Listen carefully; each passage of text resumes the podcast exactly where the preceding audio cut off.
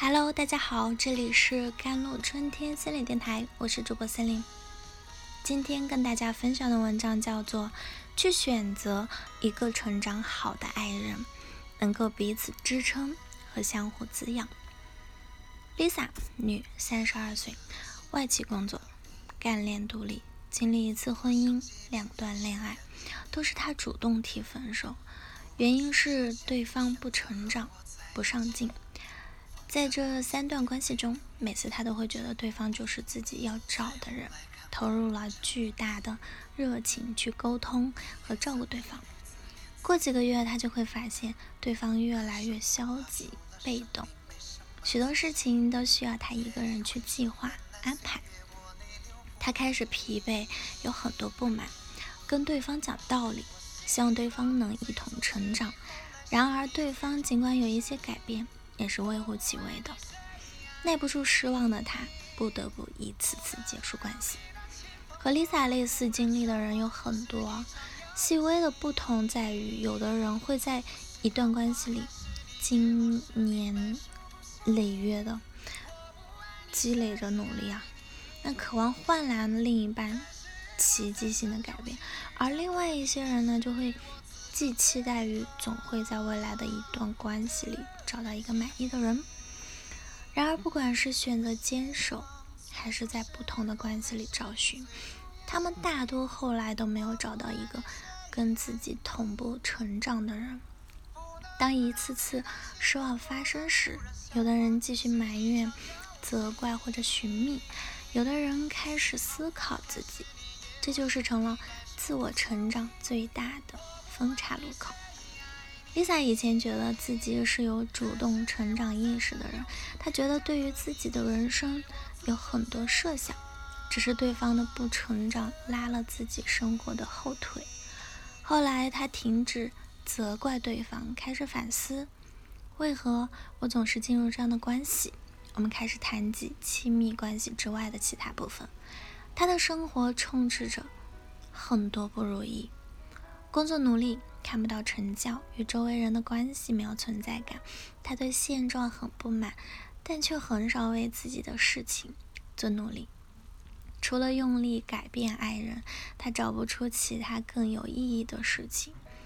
他的投入让他无比的焦虑，不得不逼着另一半去成长，而对方却总是不符合他的期待。他的愤怒与日俱增啊！看起来，如果对方成长了，他的处境也会随之改变。实际上，他只是通过先付出，再埋怨、指责对方不成长，来避免看见一个面对现状同样无力的自己。那说到底，我们每个人心里都有很小孩的那个部分，这让自己有时候很无助。一开始，我们更希望找个有力量的人来帮自己撑起这部分。或者永远也不要去面对它。然而，人来人往，当所有的人走了，或者没有走的人也不会帮自己这个忙的时候，我们才知道，对自己负责的人只有自己了。这个时候，我们尝试把自己跟别人从捆绑的状态分开，决定独自去面对未知，并对自己的内在小孩负责，才开始了真正的内在成长。为何那么多渴望一起成长的夫妻，最后大家都无奈的纠缠到了一起？没有一个人真正成长。或许只有当一个人可以迈向、迈出坚定的一步，勇敢的往前走时，那另一个人才不会固守现状，安于只过眼前的生活。在我的前半生中啊，唐晶对罗子君说过一段话。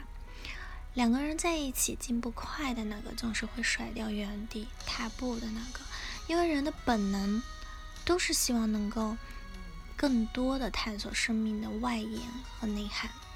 在婚姻里，除了收获一段紧密相连的关系，我们都还有许多的人生期待需要独自完成。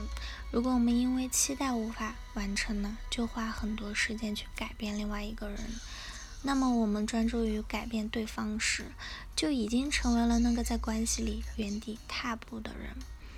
当你因为经历痛苦，选择埋怨、纠缠，要求对方成长时，看起来你只是想尽快找一个出口，只是放弃了为自己痛苦负责的权利。这却相当于放弃了痛苦之后的整个人生啊！真实的婚姻成长从来都不是同步的，因为过往经历和我自我的理解的不同呢，总会有一个人比另外一个人更早具备自我成长的意识，也会有同样的挑战。对一个人重要，而对另外一个人却并不重要。这意味着让另一个人跟自己一同成长几乎不可能。我们只有在自己感到不对劲时，对处境保持有意识的思考，才能不断确认自己到底想要什么，并且一个个去实现它。只有当你离开固守的位置，真正走上一些路的时候，便会发现哪里是别人不成长，只不过是我们不愿意面对自己的成长功课罢了。所以，走向幸福的路，独自成长往往比。强扭的共同成长更重要。